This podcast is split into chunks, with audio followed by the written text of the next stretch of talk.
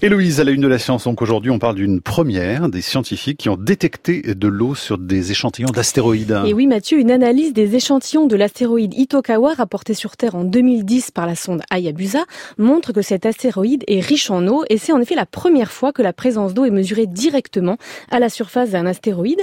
Les résultats de l'étude sont parus dans la revue Science Advances. On en parle tout de suite avec Patrick Michel qui est au téléphone avec nous depuis Nice. Bonjour à vous. Bonjour. Vous êtes astrophysicien et directeur de recherche au CNRS à l'Observatoire de la Côte d'Azur. Alors dites-nous, ces échantillons d'astéroïdes, ils viennent d'où et comment est-ce qu'ils sont arrivés jusqu'à nous surtout? Alors en fait, ils viennent d'un petit astéroïde qui s'appelle Itokawa, qui fait à peine 320 mètres de diamètre, donc c'est vraiment tout petit, et qui avait été visité par euh, une sonde japonaise, Hayabusa, qui s'était rendue vers lui en 2005 euh, pour faire une démonstration, plusieurs démonstrations technologiques, notamment la capacité de faire de la navigation autonome autour d'un petit corps, de récolter un échantillon et de le ramener sur Terre. Mm. Donc ceci a été fait en 2010, sauf que le mécanisme d'échantillon n'a jamais marché. Euh, pour la faire courte, en fait, le, petit satellite a tapé sur la surface qui n'était pas prévue. Et, euh, et, en tapant, en fait, eh il y a quelques poussières qui sont finalement remontées dans le sac qui était prévu pour récolter des échantillons. Et on a découvert avec surprise en 2010 que euh, des échantillons étaient bien là, mais ils sont vraiment tout petits. Alors euh, beaucoup beaucoup plus petits qu'un moustique, à peine quelques micromètres de diamètre, donc on les voit même pas à l'œil nu. Donc ça a été très difficile de les identifier.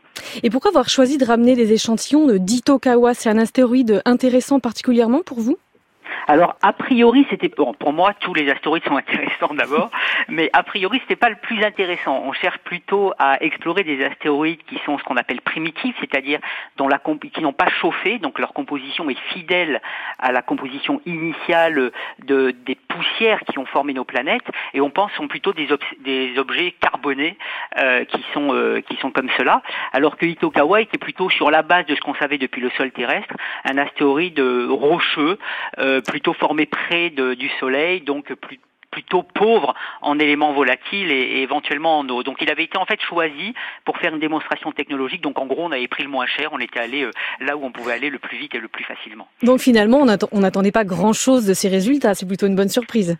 Oui, alors bon, on attend toujours plein de choses parce que les astéroïdes, on sait très peu de choses sur eux. En l'occurrence, on a pu faire le lien entre euh, Itokawa et un certain type de météorites, qui sont les météorites les plus communes sur Terre, d'ailleurs, les chondrites ordinaires. Ce qu'on pensait, mais on a pu le vérifier. Mais effectivement, on ne s'attendait pas à trouver euh, de l'eau comme on l'a trouvé là euh, avec cette nouvelle analyse. Et on avait déjà détecté d'une manière ou d'une autre de l'eau sur d'autres astéroïdes?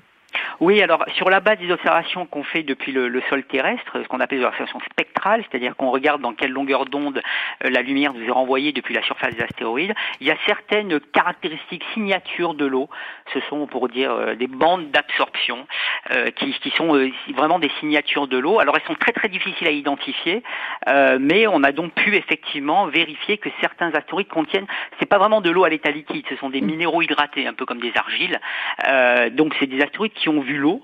Et donc on savait déjà que le candidat les plus probable pour avoir amené l'eau sur Terre était les astéroïdes. Simplement cette bande de l'eau, comme on l'appelle, eh bien on l'avait détecté plutôt justement sur ces astéroïdes riches en carbone, carbonés, et pas du tout sur les astéroïdes de type euh, Itokawa qu'on appelle des astéroïdes silicatés de type S.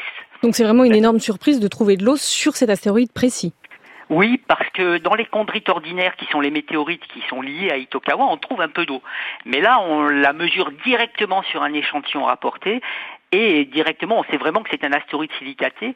Et donc, ça remet un petit peu en cause, euh, ou en tous les cas, ça complète nos modèles de formation de la Terre et puis d'apport de l'eau sur Terre. On savait déjà que par rapport aux comètes, les astéroïdes étaient euh, les meilleurs candidats pour avoir apporté l'eau sur Terre, mais maintenant on s'aperçoit qu'ils le sont encore plus parce que l'éventail des types d'astéroïdes qui sont capables d'amener l'eau est plus grand que ce que l'on prévoyait avant. Alors justement, rappelez-nous un peu cette histoire. Donc les océans, ceux qu'on voit, qu'on va encore voir cet été, viennent de, des impacts d'astéroïdes. C'est un peu difficile à concevoir pour, pour nous.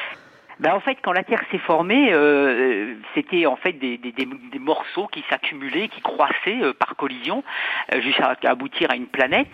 Et puis en fait, on sait, euh, d'après toutes les, les informations qu'on a maintenant et les modèles que l'on construit, qu'à la fin de la formation de la Terre, il y avait encore un grand, un grand taux d'impact. Le dernier, d'ailleurs, impact géant a formé la Lune. Et euh, ces, ces, impacts ont en fait apporté l'eau sur Terre. Et on a pu le vérifier parce que on, on, sait à peu près, sur la base des météorites qu'on a sur Terre, quelle est la fraction d'eau les astéroïdes carbonés, sans compter maintenant les astéroïdes silicatés comme Itokawa.